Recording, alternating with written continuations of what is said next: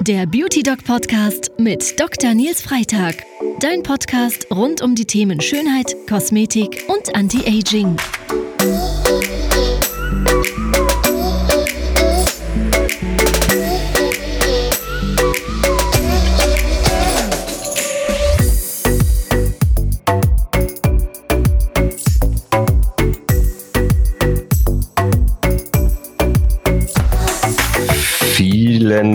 Dank für die schöne Einleitung, die hier aus dem Band kam.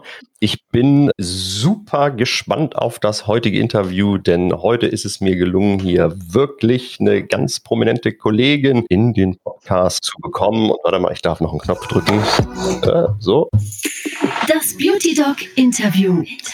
Meine Kollegin heute ist Fachärztin für Gynäkologie, besitzt eine eigene gynäkologische Praxis in Wiesbaden. Sie ist Buchautorin, hat zwei Bücher geschrieben, über die wir natürlich gleich auch noch sprechen werden. Und sie ist Mutter eines Sohnes. Ihr kennt sie wahrscheinlich aus manchen Talkshows. Sie war bei Markus Lanz. Sie war bei 3 nach 9. Sie betreibt einen YouTube-Kanal, ist als Dr. Sex bei TikTok extrem erfolgreich. Ihr findet sie bei Insta. Die Rede ist von Dr. Sheila Delis. Sheila, herzlich willkommen. Ja, danke.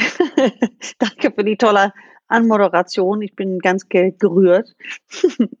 Ich habe versucht, manches aufzuschreiben und das ist dann immer schwierig, weil ich dann die Hälfte nicht lesen kann. Großartig. Wir kennen uns jetzt schon ein paar Jahre. Wir haben früher angefangen, zusammen Vorträge zu halten. Da ging es noch so, waren wir beide noch so im ästhetischen Bereich unterwegs. Du hast früher auch sehr viel gemacht, was Schönheit angeht. Und deswegen ist es wirklich toll, dich jetzt hier als Experte noch zu haben, insbesondere natürlich, was die Frauenthemen angeht. Du hast zwei Bücher geschrieben. Ich habe es vorhin schon erwähnt. Eines heißt Unverschämt alles über den fabelhaften weiblichen Körper. Das war dein erstes Buch. Mhm. Und ähm, jetzt ist ein neues Buch rausgekommen, richtig? Mhm, richtig. Woman on Fire, alles über die fabelhaften Wechseljahre. Genau. Und wie sich das anständige, wie es sich für anständige Bücher gehört und ähm, auch sehr standesgemäß, wenn man noch nie ein Buch geschrieben hat, dass man beide sofort in die Spiegel-Bestsellerliste schießt. genau. Ja, das bin ich sehr froh. Also ist jetzt immer noch auf Platz drei, glaube ich, diese Woche. Also ja, bin ich sehr, sehr happy. Stark. Also herzlichen Glückwunsch. Wirklich großartig und zeigt eigentlich ja auch nur, es ist einfach Bedarf da. Es ist dringend nötig, über manche Themen mal zu, äh, zu sprechen, sie auch aus der Schmuddelecke zu holen. Ja, wir haben neulich mal privat telefoniert, habe ich dir gesagt, ich bin ganz, ganz fest überzeugt, du bist die nächste Dr. Sommer. Ob das die jungen Hörerinnen überhaupt wissen, was das ist, Dr. Sommer. Ne? Aber unsere Generation kennt das. Und tatsächlich fehlt Dr. Sommer in Deutschland. Ne? Also seitdem irgendwie keiner mehr liest. Also Zeitschriften, Bücher schon gar nicht und Zeitschriften haben es schwer. Also das ist, äh, die Jugend äh, liegt da so ein bisschen auf dem Trocknen, ne? was die Aufklärung anbelangt. Das stimmt. Ja, jetzt kann man dir allerdings nicht vorwerfen, die Jugend nicht zu erreichen. Dein TikTok-Kanal hat Stand heute 507.000 Follower. Dr. Wow, okay. Also, dass du da jetzt nicht durchdringst, kann man jetzt nicht behaupten. ja, ich hoffe es. Also, wir kriegen auch immer sehr, sehr viel guten, positiven Feedback und äh, die sagen ja auch, also in, in, den Kommentaren schreiben die Mensch, hier lernt man mehr als in der Schule und so und das ist schon gut. Und du siehst ja auch an den, an den Fragen, die kommen oder an den Kommentaren, dass da echt ein riesiger Aufklärungsbedarf ist. Ne? Das, das wundert immer jeden, weil äh, man denkt, in der heutigen Zeit ist man ja aufgeklärt. Man hat ja Zugang zu so viel Information, aber trotzdem. Ne? Also, die, die richtigen Fragen, ähm, ich denke, die Kids von heute, die sind genauso wie wir. Man weiß nicht, welche Fragen man stellen soll, wie man sie stellen soll. Man denkt, äh, nur man selber funktioniert komisch, ja. Also das ist alles hat sich gar nicht so fürchterlich viel verändert. War das auch der Grund ähm, für dich, mit deinem ersten Buchprojekt anzufangen damals? Ja, ja, sicherlich. Also mich hat ja immer, immer, immer gestört, dass ähm, die wirklich die Frauen und da, also ich kann eigentlich nicht so für die deutschen Frauen sprechen, so extrem wenig über den Körper wissen. Also ähm, mich hat das wirklich erschrocken. Ne? Und es, das erstreckt sich wirklich über sämtliche Bildungsschichten, über sämtliche Altersgruppen, also jung, alt, es ist egal. Die Frauen kennen sich einfach nicht aus. Und mein, du weißt es ja auch gut, dein Fach ist ja ursprünglich Anästhesie gewesen, dein Fach war vielleicht ein bisschen komplizierter als meins. Aber ich sag, die Gynäkologie, die ist echt nicht schwer, ja, die ist super einfach. Also wir haben ja damals als erstes gelernt, in der Gyn ist es einfach, entweder es tut weh oder es blutet, ne? oder du bist schwanger. Okay? Eins von den drei, so ungefähr. Und sozusagen, was alles, was nicht irgendwie diese Kategorie fällt, nee, das wird schon nichts Schlimmes sein, so ungefähr. Und ähm, aber ähm, jedenfalls war es halt, ich empfand es immer als, also viele Dinge als relativ leicht erlernbar. Und mir ist es dann erst klar geworden, als diese ganze Netflix-Welle über uns gerollt ist. Ne? Und ähm, du wirklich gesehen hast, ähm, dass die Menschen in der Lage sind, sowas wie Games of Thrones oder, äh, oder äh, Breaking Bad, diese Serien komplett zu verfolgen. Und wenn du fragst, was ist, keine Ahnung, in Staffel 2 mit dem passiert, dann können sie dir genau erzählen, wer, wann, wo, wie, was, sämtliche Verstrickungen und sämtliche, das können sie alles. Also die kognitiven Fähigkeiten sind allemal da. Man muss einfach das einfach nutzen und sagen, pass mal auf, hier der Körper ist super easy, lerne es und ich meine, es erleichtert doch einigen Leuten. Also es erleichtert uns doch die Arbeit. Wenn der Patient kommt und der musste nicht irgendwie von Adam und Eva anfangen, alles zu erklären, sondern der kommt schon mit so einem gewissen Grundstock und das war so der Grund. Ich freue mich, ähm, dass wir heute auch ein bisschen über Schönheitsfragen, dass ich dir da ein paar Fragen stellen darf, weil es wirklich, du hast im Vorgespräch schon angedeutet, ganz, ganz viele Probleme völlig unterschiedlicher Art haben ja eigentlich häufig die gleiche Ursache. Ich habe natürlich vorher gesagt, ich meine, alle waren ganz aufgeregt. Ne? Meine Mitarbeiterinnen waren aufgeregt, mein Freundeskreis hat gesagt, du musst dies fragen, du musst das fragen. Was, Sheila, das ist meine Lieblingsfrauenärztin. Eine Bekannte von mir aus Österreich, eine Freundin, ähm, sagt, das ist meine Lieblingsfrauenärztin mit großem ähm, Abstand und so. Echt? Und ja, und ich würde es auf jeden Fall zu ihr gehen, wenn ich da irgendwie in der Nähe wäre und so. Also, ich habe hier einen kleinen Zettel. Mhm. Und lass uns mal mit dem Thema Haut anfangen. Mhm. Wenn man natürlich, das wissen wir alle, ne, mit Beginn der Pubertät kommen die Pickel, die Unreinheiten kommen. Mhm. Und auch bei den Älteren, ne, also auch wenn man jetzt aus der Pubertät raus ist, vielleicht zu Anfang 20 oder so, kämpfen wir ja häufig auch noch mit unreiner Haut, mit mhm. Akne. Und merken eigentlich, dass wir bei manchen Frauen da einfach nicht so richtig vorankommen. Mhm. Die Frau dann äh, sich einen Rat beim Frauenarzt einholt und plötzlich sich viele Sachen wie von Zauberhand in Luft auflösen. Mhm. Sagen wir was dazu. Was sind die Ursachen? Wie gehst du daran, wenn eine Frau jetzt mit so einem Problem zu dir kommt? Also ähm, es ist tatsächlich ein Problem jetzt nicht nur der, der Teenies und der 20-Jährigen, sondern man hat ja auch wirklich diesen Erwachsenenakt. Den kennst du auch noch, dass ab 45 kriegt man plötzlich wieder Pickel, dass man sich sagt, okay, ich dachte, dieses Kapitel ist eigentlich mal rum. Ähm, da stecken tatsächlich total oft einfach wirklich die Hormone dahinter. Ja? Und äh, häufig ist es ein, ein wirklich so ein, so ein Testosteron- und Androgenüberschuss, also quasi die, die vermeintlich männlichen Hormone, die einfach verursachen, dass wir zu viel Talg produzieren in den, in den Poren und dann verstopft es und dann hast du Pickel. Ähm, wir sagen ja auch immer ganz gerne so, dass die Dinge am Kinn, dass so typische Hormonpickel sind. Ne? Die, das hier oder mal so ein bisschen das hier. Typische hormonelle Stellen, ähm, die, die, also sagen wir jetzt einfach immer, ähm, dass das die, die Stellen sind, die hormonell am ehesten ausgelöst werden. Einfachste und wenn es funktioniert, sauberste Lösung, gerade für die jungen Mädels oder jungen Frauen, ist die Pille. Ähm, das hat natürlich, ist es immer so ein bisschen so eine Geschichte. Ne? Also wenn man die Pille nimmt und sie gut verträgt und sie mag die super Haut und alles ist super, dann bist du total happy. Aber die Pille, das kann natürlich auch zum anderen Preis kommen, dass andere Probleme damit kommen. Also Stichwort Stimmungsschwankung, das ist eigentlich mit das, das Dramatischste eigentlich. Und ich würde sagen, an Nummer zwei ist, ähm, ist Gewichtszunahme. Das wollen die Mädels ja natürlich auch nicht. Ne? Aber wenn etwas an der, an der Psyche verändert, das ist, glaube ich, am gravierendsten. Und da muss man immer so ein bisschen gut abwägen oder entsprechend gut aufklären. Äh, ich denke, und auch da liegt auch der Schlüssel begraben, wenn du ähm, die Pille verschreibst mit dem Versprechen oder mit der Hoffnung, du kriegst damit eine schöne Haut, musst du das immer mit dazu sagen. Du musst immer sagen, es kann sein, dass sich an der Stimmung was verändert, sei bitte achtsam. Aber das ist das, was du, was du ähm, sagen kannst und was du tun kannst, um gute Haut zu bekommen. Wenn die Frauen später, also wirklich dann wieder den nächsten großen hormonellen Umbruch in den Wechseljahren auch anfangen, wieder Pickel zu bekommen, dann ist es auch interessanter, auch sich die Hormone anzuschauen und zu gucken, wo kann ich wie wo was hier ausgleichen. Natürlich verschreibst du jetzt eine Frau, die fast 50 ist, jetzt vielleicht nicht mehr die Pille. Ja, also nicht nur, weil da wahrscheinlich der Verhütungsbedarf nicht mehr so groß ist, nicht weil sie jetzt keinen Sex hat, sondern weil sie jetzt einfach keinen Eisprung mehr hat. Problem ist wegen der Thromboserisiko, ne? Weißt ja, Pille, Thrombose ist ein Thema. Je älter wir werden, weißt ja auch, steigt das Thromboserisiko und deswegen macht man das ja eher nicht so. Also äh, das ist aber eher dann der Grund, wo man reingeht und sagt, okay, wir schauen mal nach einem bioidentischen Hormonersatz, dass man also quasi ähm, schaut, wo haben wir die Hormonlücken, die Lücken im System und die füllen wir einfach bedarfsgerecht auf und schauen, ob wir damit am besten hinkommen. Man kommt damit gerade in den Wechseljahren jetzt nicht so zauberhaft unbedingt hin wie früher, also wie in der Pubertät, weil einfach du von Monat zu Monat immer ein verschiedenes Szenario haben kannst. Ne? Das ist gerade in dieser diese Transitphase, denn die hormonelle Transitphase, die echt so ein paar Jahre gehen kann, das sind ein paar Monate, die sind gut, dann hast du ein paar Monate, die sind schlecht, dann ist es mal wieder gut, dann ist es wieder schlecht. Das ist ein bisschen tricky, da wirklich ähm, das komplett auszugleichen. Also wie gesagt, eine Pille ist ja elegant in den Teenie-Alter, dass du einfach sagst, du mhm. kippst da überall die Pille drauf, das macht die Haut schön, aber im Erwachsenenalter muss man da so ein bisschen, ein bisschen schauen, wie man das macht. Klar, also auch Pille wird ja zunehmend auch völlig zu Recht ja auch kritisch hinterfragt von den Frauen. Libido geht runter mit der Pille und so. Also deswegen mhm. ähm, ist jetzt kein Allheilmittel, muss man tatsächlich besprechen mit dem der Gynäkologin, mit dem Gynäkologen. Mhm. Ähm, aber ganz häufig, wenn man sich auch schon entschieden hat für eine Pille, ist ja Pille auch nicht Pille. Ne? Das heißt, Richtig. auch Zusammensetzung in der hormonellen kann man da mit einem kleinen Switch ähm, manchmal ja noch wirklich tolle Sachen erreichen. Ne? Ja, das stimmt. Also du kannst ja, du gibst ja, ich sage immer die Haut- und Haarpillen, also die, die jetzt speziell noch so an diesen Androgenrezeptor gehen, also wirklich so diesen, diesen männlichen Hormonrezeptor, der an der an der äh, Zelle sitzt. Also nur mal ganz kurz erklären nochmal für alle, was, was ist ein Rezeptor? Ein Rezeptor ist so eine klein, ein kleiner Arbeitsplatz an der Oberfläche von der Zelle für ein Hormon. Das Hormon kommt dann und sagt, ah, guck mal, da kann ich andocken, da kann ich was tun.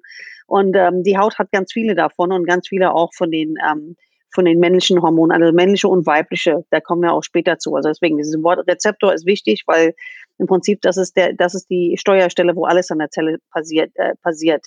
Und äh, wenn die Pille ja die männlichen Hormone ja blockiert an der Zelle, ähm, dann haben wir dann weniger Pickel, okay.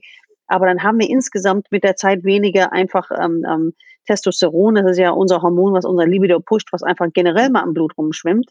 Und äh, es ist generell dann mehr blockiert und dann kriegen die Frauen echt ein Libido-Problem mit der Zeit. So unmerklich, ne? Die sagen ja dann, ähm, ja, äh, weiß ich nicht, ich habe, die sagen ja nicht, ich finde meinen Freund doof, sondern die sagen einfach, denen ist Sex egal. Die sagen, ist mir wurscht. Die Vorstellung, Sex zu haben, ist wie, wenn du warm eingepackt in deinem Bett liegst, draußen ist Schnee und minus 10 Grad und du musst jetzt 600 Meter über ein Feld laufen in der Dunkelheit da ist Schnee, um irgendwie ein Glas Wasser zu holen. Dann sagst du, nee, das ist mir zu anstrengend. Also es ist so ungefähr so, so fühlen das viele Frauen einfach mit, mit diesem Libido-Verlust, dass sie irgendwie denken, nee, das ist alles viel zu viel Arbeit. Bleibe ich lieber in meinem kuscheligen Bett und schlaf und hab meine Ruhe. So ungefähr. Jetzt hast du mich aber gerade was anderes gefragt. Mit, ähm, genau, du hast ja angemerkt mit Pille und so weiter. Und ähm, ja, genau, erzähl. Ich habe dich jetzt bestimmt bin jetzt vom Thema abgekommen. Das ist einfach nur aus der Praxis gewesen. Ne? Das heißt, wenn ja. wir merken, natürlich müssen wir gucken, wenn jetzt eine Frau ein unvernünftiges Pflegeregime hat oder meinte, sie muss ihre ohnehin schon fettige Haut noch mit, mit, mit irgendwelchen Pflegeölen da bearbeiten ähm, oder so. Siehst du das oft? Jetzt mal ernsthaft, Nils, siehst du das oft? Leute, die dann irgendwie sich nie abschminken und sich wundern, dass sie Pickel haben oder wirklich dann so Fett auf Fett draufkippen und wir, sind eigentlich, wir sind eigentlich beide. Ne? Eigentlich haben wir ja drei, also wir haben so die ganz normalen, ne? so die ganz regulär, morgens natürlich ähm, das Gesicht reinigen, am Abend das Gesicht reinigen, fertig, alles ist normal. Mhm. Dann gibt es die, die, ähm, die Fraktion, die das natürlich völlig übertreibt und dadurch mhm. dann auch richtig Probleme bekommt, zum Beispiel periorale Dermatitis oder die sogenannte Stewardessenkrankheit, die völlig überpflegt sind, wo die Hautbarriere wirklich gestört ist, ähm, wo es dann auch Mist ist. Ja, gibt auch ein bisschen so die Fraktion der Schmuddelkinder, das muss man schon sagen, ne? dass, ähm, äh, dass man wirklich sieht, Mensch, da ist jetzt wirklich, da haben wir jetzt wirklich, hin, müssen wir bei der Pflege ein bisschen anziehen. Mhm. Aber mehr machen. Aber ganz häufig muss man auch ehrlich sagen, es ist ja häufig auch eine Hilflosigkeit. Es ist ja nicht, dass die nicht, ähm, dass die Kunden nicht wollen, dass die Patienten nicht wollen, sondern sie wissen es ja einfach auch nicht besser. Ne? Du bist im Supermarkt und dann hast da hunderte von Regalmetern und, und jede Firma schreit, ist super. Ähm, gibt da einfach auch viel zu viel Schrott. Und das ist es halt. Ja, das na, ist es natürlich. Du wirst auch zugetextet. Ne? Und dann, man lässt sich, glaube ich, auch von Firmen und von Preisen auch unheimlich äh, verführen, so als Kunde. Also wenn du denkst, guck mal, das ist von sagen wir mal, äh, Chanel und das kostet 80 Euro, das muss wirksam sein. Und dabei sind ja häufig die Dinge, die ähm, wirklich in diesen medizinisch ausgerichteten äh, Kosmetik, äh, Kosmetik oder kosmetisch-medizinischen Sachen, die auch vom Arzt vertrieben werden, ja deutlich um Welten besser, ne? um Welten. Dafür muss man natürlich auch erstmal hingehen. Ne? Das heißt, in der Regel weißt du ja gar nicht, was ist mein Hauttyp, was sind jetzt da die Ursachen. Du vertraust jetzt irgendwie auf Werbeaussagen und probierst halt mal was aus. Klar, dann gibt's natürlich auch noch die, ähm, die Anhänger der Naturkosmetik. Ne? Ich sage ja ketzerisch immer, Zyankali ist auch Bio, aber ähm, wo es dann manchmal auch schwierig ist, das ist ja nicht nur, weil es jetzt natürlich äh, vorkommt. Ne? Nee, natürlich nicht. Nur weil es in der Natur vorkommt, heißt es nicht, dass es für den Anwendungszweck auch unbedingt super geeignet ist. Ne? Ja, ne? Gibt, genau. Gibt, gibt, natürlich auch Dinge, wo ein Bewusstsein des Verbrauchers völlig richtig ist. Ne? Ich meine, Opium ist ja auch ein Naturprodukt, ne? deswegen willst du es deinem Kind nicht geben. Ne? genau, ja, genau so ist es. Ne? Und du willst ja auch, natürlich gucke auch ich drauf, ähm, sind das irgendwie, ist das jetzt tierversuchsfrei hergestellt? Sind da unnötige Duftstoffe drin, würde ich dann auch nicht mhm. verwenden.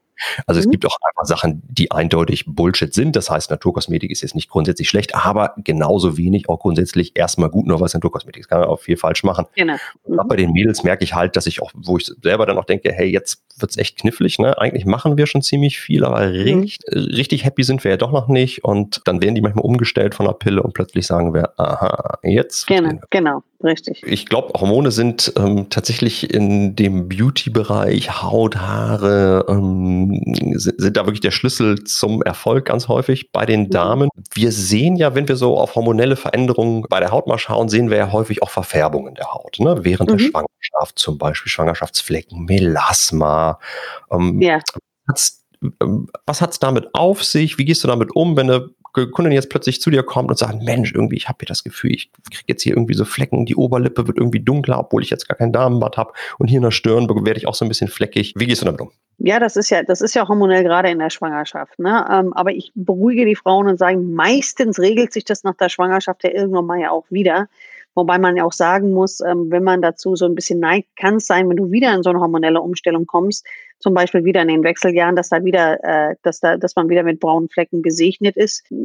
Das ist also, man muss sie ja erstmal natürlich beruhigen, aber generell, ich finde gerade bei Schwangerschaft siehst du total an der Haut, was die Schwangerschaft macht. Also viele Frauen sagen ja, dass sie erst an der Haut überhaupt bemerken, dass sie schwanger sind, weil man plötzlich so eine so ein Pfirsichhaut kriegt. Ne? Das ist ja toll, weil man ja durch durchströmt wird mit Östrogen. Also Östrogen hat einfach nur, dass du mal eine Hausnummer hast. Also in unserem normalen Zyklus schwankt unser Östrogenlevel zwischen so 40 und so 300, ne? So, in jedem, jedem Zyklus, 40, 300, so ungefähr, ne? Vielleicht mal 400, so ein bisschen individuelle Unterschiede. Wenn du schwanger bist, kann dein Östrogenlevel geht so auf 3000, 4000 hoch, ne? Du wirst da richtig gepusht. Deswegen die rosige Haut, deswegen der leichte Hang zu Dramatik, deswegen wird alles so ein bisschen runder und wächst alles viel mehr, ja.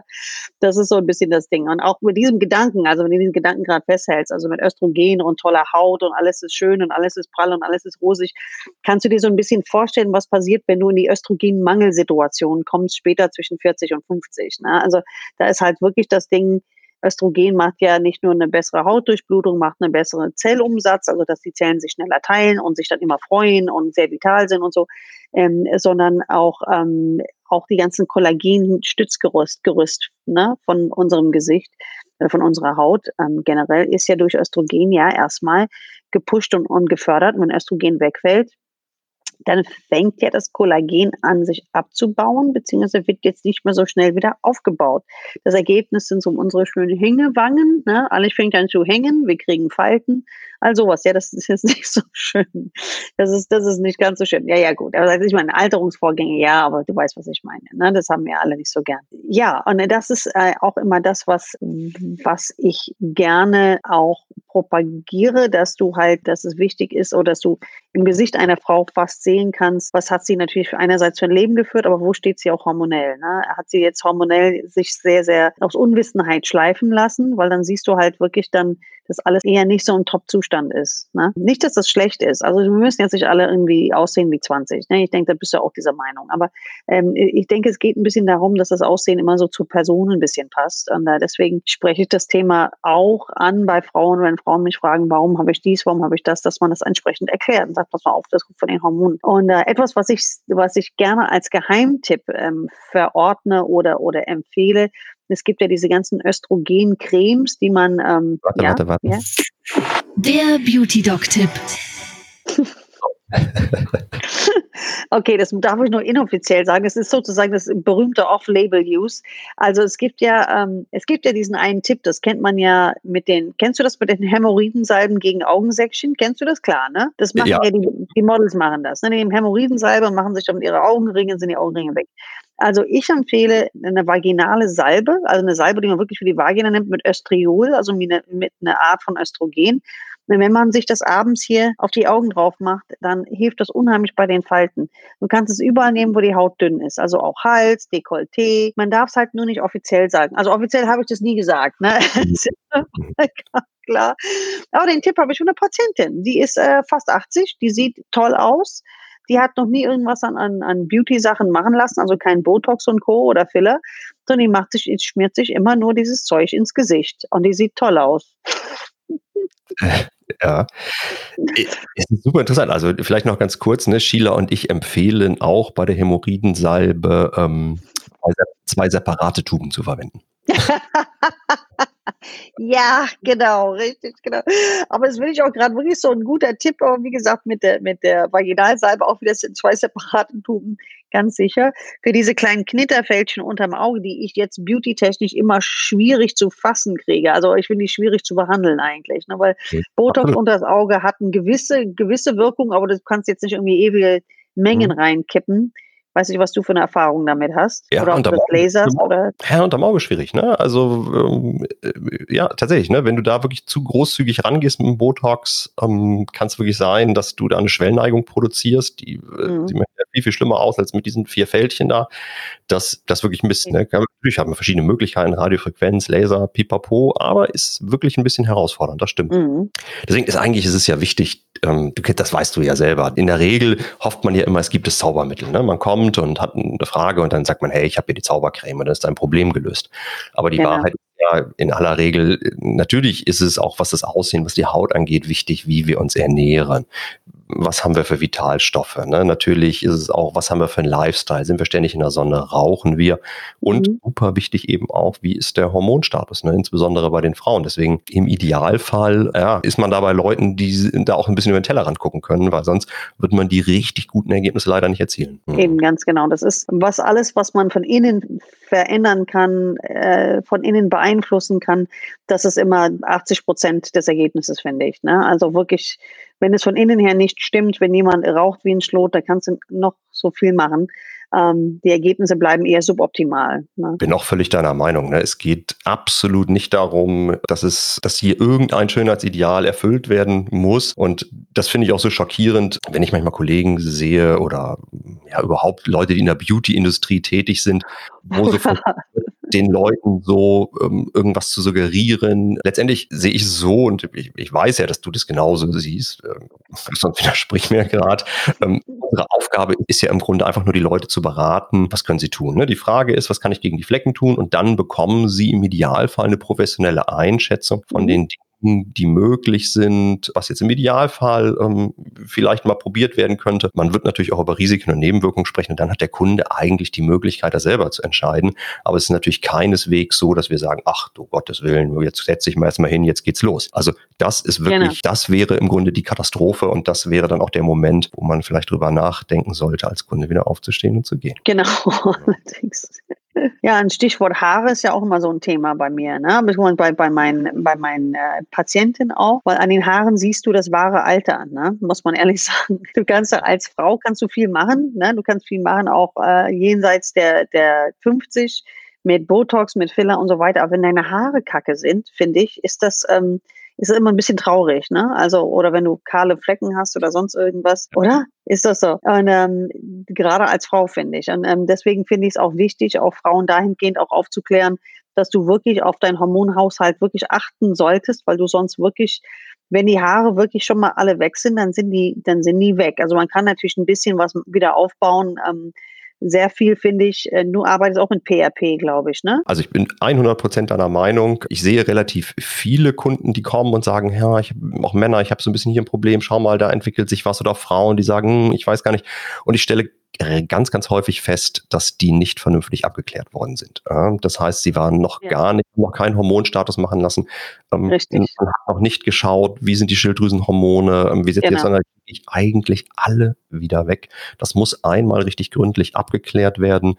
Mhm. Und man muss auch sagen, dass wir auch schulmedizinisch da relativ gute Möglichkeiten äh, haben mit ähm, Wirkstoffen wie zum Beispiel Minoxidil, was es als Schaum gibt, Richtig. was man so aufträgt, ähm, wo man wirklich für relativ schmales Geld da auch schon viel erreichen kann. Und ich ärgere mich eigentlich immer darüber. Natürlich ist PHP ähm, durchaus auch sinnvoll. Also für die, die es nicht kennen, das ist eine Form der Eigenbluttherapie, die dann in die Kopf injiziert wird auch, also eigenes Blutplasma aufbereitet ist. Mhm. Und das ist deutlich kostspieliger als die herkömmlichen, ähm, ähm, als einen einfachen Schaum, den man mit dem Wirkstoff in der Apotheke ganz einfach kaufen kann. Und es mhm. ist eine durchaus sinnvolle Ergänzung. Aber ich mhm. ärgere mich tatsächlich häufig drüber, dass Kunden einfach auch bei Anbietern in der Beauty-Industrie waren und da wurde sofort äh, zum teuersten Verfahren gegriffen und die sind überhaupt nicht mal abgeklärt. Ja. Die Leute, ja. das ärgert mich dann wirklich. Also für den, der wirklich gut informiert ist, der sagt, ich nutze das schon, eine Haartransplantation beispielsweise beim Mann oder so kommt für mich nicht in Frage und mhm. ich möchte jetzt noch von Ihnen wissen, was wir tun können. Dann können wir tatsächlich auch mal darüber sprechen und wenn der Kunde dann sagt, das möchte ich, dann machen wir es natürlich auch gerne und mhm. das hat auch eine gute Wirksamkeit, so ist es nicht, aber mhm wir sollten schon gucken, dass wir die Möglichkeiten ausschöpfen und vor allen Dingen, dass wir es auch wirklich hormonell abklären. Ja, ja, ja, unbedingt. Wann geht's so los? Wann kommen die ersten Frauen mit den Haarproblemen zu dir? Klar, ich würde es mal einteilen in so zwei Fraktionen. Ähm, wir haben die Frauen, die die Pille dann irgendwann mal nach Jahren wieder absetzen. Ne? Das sind die häufig Ende 20, 30 sowas. Ne? Dass sie, und da erschrecken die sich alle, wenn sie die Pille absetzen. Das ist ja so, wenn man die Pille ja nimmt, ist es ja so, ich sage immer, als wären die, ähm, die Eierstöcke so tiefgefroren. Die sind in Tiefkühltruhe, machen gar nichts. Und wenn die die Pille absetzen, braucht es ein bisschen, bis der Eierstock komplett wieder aufgetaut ist. Ne? Oder was nehme ich sonst für, für ein Beispiel, wenn man Handy auf Flugmodus tut, so ungefähr. Ne? Also der Eierstock macht nichts und wenn man ihn wieder anmacht, braucht er ein bisschen, um sich wieder hochzufahren, bis er wieder, bis die ganze Kiste wieder rund läuft. Und dieser Prozess des Hochfahrens führt dazu, dass man nicht irgendwie einen gleichmäßigen Hormonhaushalt hat, sondern dass der eine irgendwie im Überschuss ist, der andere unter und nächsten Monat ist es wieder so. Und dieses Schwanken der Hormone führt häufig dazu, dass Frauen echt viel Haar verlieren und sich natürlich entsprechend erschrecken. Ne? Ähm, es ist ja auch, was viele vielleicht so ein bisschen vergessen, ist, dass die Pille auch dir auch eine wundervolle Haarpracht machen kann über die Jahre. Ne? Also wer jahrelang die Pille nimmt, kann echt so Haare haben. Ne? Und wenn er die dann absetzt, dann kriegt er eigentlich wieder seine normale Haare zurück, aber in dem Moment erschreckt er sich, weil viele Haare überall liegen. Ne? Im Kamm, ähm, im, im Waschbecken, im, im, auf dem Kopfkissen, überall. Aber normalerweise kann ich die Frauen beruhigen und sagen, das regelt sich alles wieder. Sobald der Eierstock wieder kapiert hat, dass er normal wieder arbeiten muss, dass er jeden Monat sein Hormonlevel ausspucken muss, dann normalerweise ist es ein paar Monate, die ein bisschen bisschen tricky sein können und dann regelt sich das. Bei Frauen, die Bedenken haben ne, und die Pille absetzen und die haben Angst davor, dass die, dass die Haare ausgehen, den empfehle ich, wenn ihr Zeit habt, sage ich dann, nimm bitte ein Vitamin B-Präparat, was relativ hoch dosiert ist. Es gibt da in der Apotheke gute Sachen.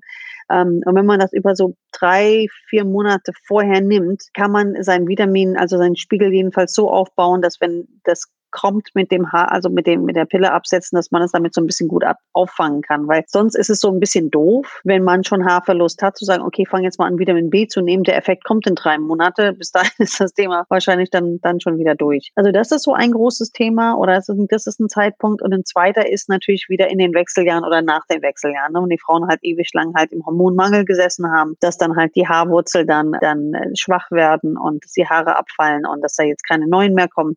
Und das ist dann doof. Also es kann ab einem gewissen Punkt kann man hormonell nicht mehr so viel machen, wenn man zu lange gewartet hat. Also wenn man 10, 15 Jahre lang im Hormonmangel gelebt hat, ähm, kann man nicht, also erstens ist es so und so nicht sicher, da jetzt wieder anzufangen mit Hormonen, aber ähm, zweitens, man kann da auch nicht mehr so viel machen. Also ich komme ja immer viel zum Frauenarzt, gerade wegen Haaren ich schicke sie eigentlich ganz gern lieber mal zum Hautarzt, weil eigentlich ist der ja der, Arzt für Haut- und Anhangs, Hautanhangs-Dinger, äh, ja, wie Harnwurzeln, mhm. eigentlich der Facharzt dafür, ja. Wieder mal ähm, Hormone im Spiel. Ähm. Mhm bei den genau. Haaren. Genau. Das Thema zu wenig ähm, Haare, ja, okay, klar, ist auf jeden Fall eine Belastung, ähm, mhm. Äh, auf jeden Fall eine Belastung für die Frau. Auch da empfehle ich auch, vielleicht ein Trichogramm mal beim Hautarzt durchführen zu lassen. Das heißt wirklich eine Analyse der Wurzel der ganzen Haarstruktur.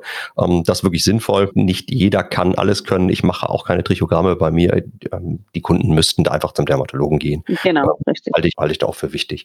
So, eine knappe halbe Stunde haben wir jetzt schon. Und damit ist der erste Teil des Interviews mit Dr. Sheila Delis auch schon rum. Und im zweiten Teil, darauf kannst du dich schon freuen, sprechen wir dann weiter über das Thema Haare. Dann geht es allerdings darum, was machen wir mit Haaren an den falschen Körperstellen. Wir werden über Schwangerschaftsveränderungen, Schwangerschaftsstreifen und so weiter sprechen. Wir werden über den Intimbereich sprechen und natürlich werden wir Sheila auch fragen, was denn ihre ganz persönliche Beauty-Routine ist. Also freu dich darauf, abonniere den Podcast, wenn du es noch nicht gemacht hast und bis zur nächsten Woche. Ciao. Hat dir der Podcast gefallen? Abonniere ihn jetzt und freue dich jede Woche auf spannendes, frisches Insiderwissen. Der Beauty Doc Podcast mit Dr. Nils Freitag. Dein Podcast rund um die Themen Schönheit, Kosmetik und Anti-Aging.